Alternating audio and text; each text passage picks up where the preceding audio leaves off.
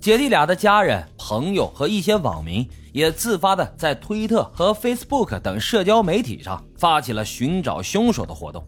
希望能够通过这种方式让更多的人了解到这起案子，用舆论来给警方施压，好让他们尽快的查清案件的真相。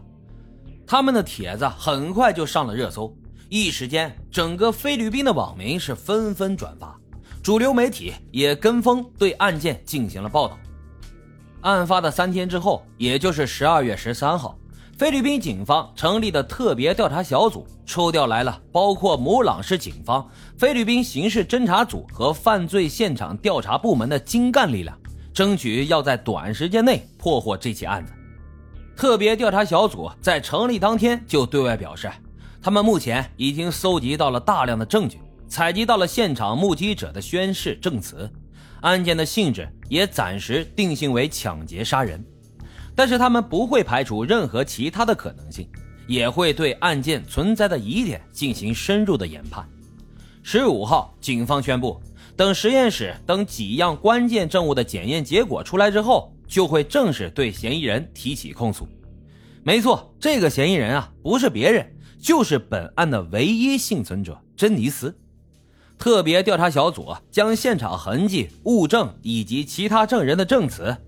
与珍妮斯提供的证词相比之后，发现了几个非常大的漏洞，足以将珍妮斯列为犯罪嫌疑人了。漏洞之一啊，这家里面没有财物的丢失，作案动机并非劫财。经过克鲁兹夫妇事后的清点，除了姐弟俩的手机不见了之外，家里面并没有任何贵重物品丢失。现场虽然有一些凌乱，但也没有一般入室抢劫那种以搜刮财物为目的乱翻的迹象。所谓“贼不走空”啊，调查小组怀疑这起案件的动机不是劫财这么简单。会不会因为时间不够，劫匪仓皇逃窜，来不及翻找呢？也不是，因为调查小组在克鲁兹家附近的一条灌溉渠内找到了一个塑料袋。里面装的是沾有血迹的裤子和内衣，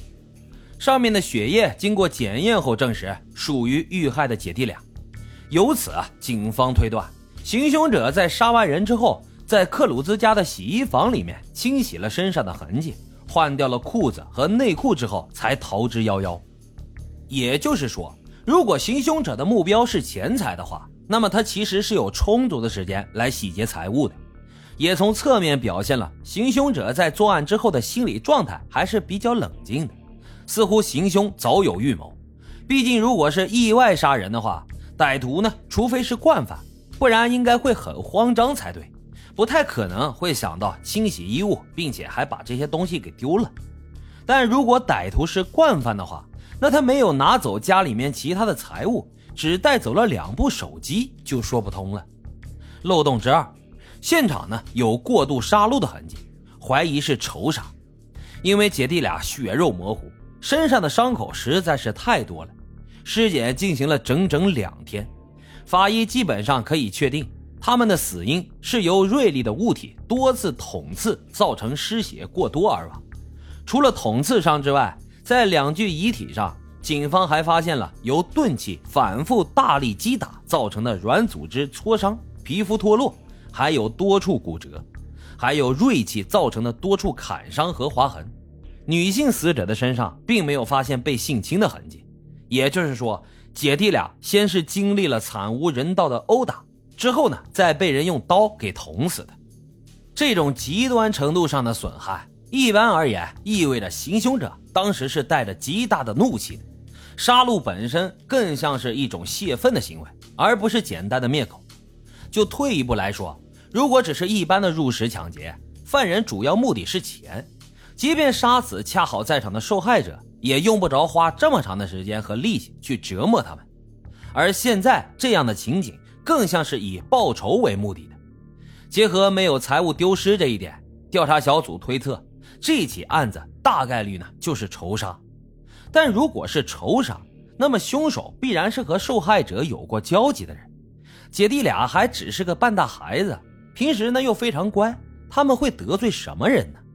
克鲁兹夫妇更是与人和善，风评极好，也没有半个仇人。是谁会和这家人有如此大的深仇大恨呢？还有一点啊，值得玩味的是，姐姐是先于弟弟遇害的。这一点，当天出警的警员也注意到了，因为他们赶到现场的时候，姐姐的身体已经开始僵硬了，身下的血液也已经干了，甚至在他的尸体上面和周边还发现了大量的蚂蚁。弟弟呢，虽然被捆绑，但是却没有出现僵硬的血迹，尸体也看起来比较新鲜。